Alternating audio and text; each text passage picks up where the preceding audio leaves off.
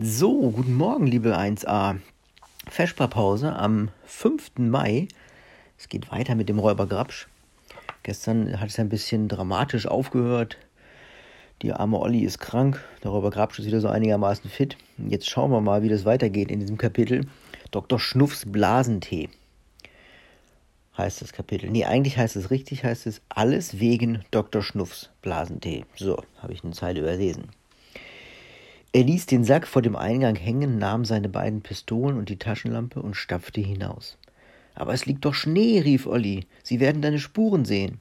Es wird wärmer, spürst du's nicht? rief Grabsch von draußen zurück. Bis ich aus dem Wald heraus bin, ist alles weggetaut. Damit machte er sich auf den Weg. Er musste sich oft umsehen und ausruhen, bevor er den Waldrand erreichte, und der Wind drehte und kam auch nun aus Norden. Es wurde kälter. Der Schnee schmolz nicht weg. Erschöpft erreichte der Räuber um Mitternacht die Apotheke. Er hatte Glück. Der Apotheker hatte vergessen, seine Hintertür abzuschließen. Wozu auch? Bisher hatte Grabsch noch nie etwas aus der Apotheke geraubt. Und andere Räuber oder Diebe gab es nicht im Jugendländchen. Grabsch leuchtete mit der Taschenlampe all die vielen Schubladen und Fächer und Regale ab. Sie waren säuberlich beschriftet, aber nun geriet er in Schwierigkeiten, denn wenn er auch Zahlen erkennen konnte, so gut konnte er keine Buchstaben lesen. Er war ja nie in eine Schule gegangen, und seine Eltern und Großeltern hatten auch nie lesen und schreiben gelernt. Es half nichts, er musste den Apotheker aufwecken. Und so schlich er mit der Pistole in der einen und der Taschenlampe in der anderen Hand die Treppe hinauf und suchte nach Herrn Eduard Pilowitsch. Erst geriet er in ein Badezimmer, dann in eine Rumpelkammer, aber schließlich fand er doch das Schlafzimmer, knipste das Licht an, knurrte Hände hoch und trieb den Apotheker samt seiner Frau die Treppe hinunter. Dr. Schnuffs Blasentee herrschte er sie an. Gib ihm, was er will, wimmerte Frau Pillowitsch, sonst bringt er uns um, Eduard. Mit zitternden Händen setzte sich der Apotheker die Brille auf und griff aus einer Schublade eine Packung Dr. Schnuffs Blasentee.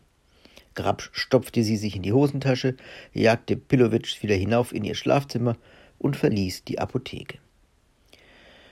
Aber da er sich sehr schwach in den Knien fühlte, kehrte er auf dem Heimweg noch im Gasthof zum Goldenen Wildschwein ein. Er torkelte in die Speisekammer der Wirtin, hob drei riesige Wurstkränze vom Haken, hängte sie sich um den Hals und stapfte wieder hinaus.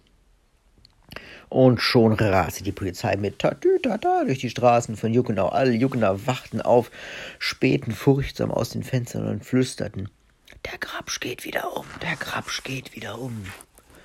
Grabs Stiefelspuren Nummer 49 äh, im Schnee zeigten dem Polizisten den Weg. Noch vor dem Waldrand holten sie ihn ein. Es gelang ihm zwar, dem Hauptmann Sieghelm Stolzenrück den Schnurrbart von der Oberlippe zu schießen, aber als er mit seinen letzten Kräften zwei Polizisten am Genick packte und mit den Köpfen zusammenstieß, erwischte ein Dritter von hinten die Wurstgrenze, zog daran und schnürte so dem Räuber die Luft ab. Da zerbrach er. Äh, da brach er in die Knie, und so kam's, dass sie ihn überwältigen und fesseln konnten. Mit Siegesgeschrei brachten sie ihn zurück in die Stadt und sperrten ihn ins Gefängnis neben der Polizeiwache. Tee, Würste und Stiefel wurden ihm abgenommen. Sie schuft sie, schnaubte der Polizeihauptmann Stolzenrück mit einem Heftpflaster auf der Oberlippe. Ihnen werd ich's abgewöhnen, meiner Frau den Pelzmantel und mir die Stiefel zu rauben und vor allem mich zu verstümmeln. Olli, brüllte Grabsch bis zum Morgen und rüttelte an den Gitter des kleinen Fensters. Olli, ach Olli. Man hörte es in der ganzen Stadt. Am nächsten Tag feierten die Juckner ein Freudenfest mit Feuerwerk und Freibier.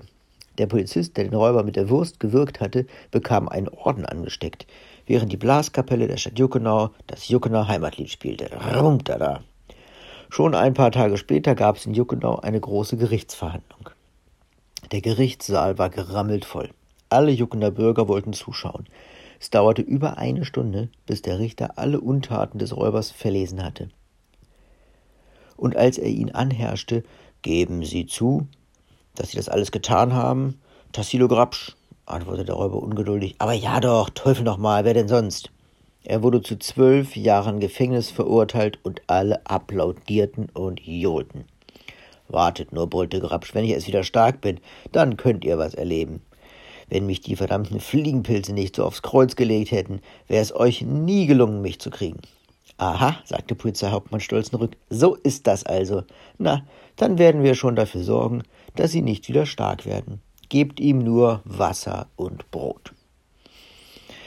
Bei Wasser und Brot und sonst nichts ist noch niemand stark geworden. Und so blieb auch Grabsch schwach.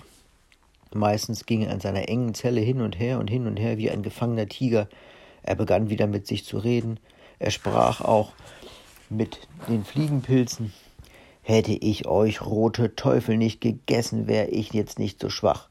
Dann hätte ich dieses lächerliche Gefängnis längst in Stücke geschlagen.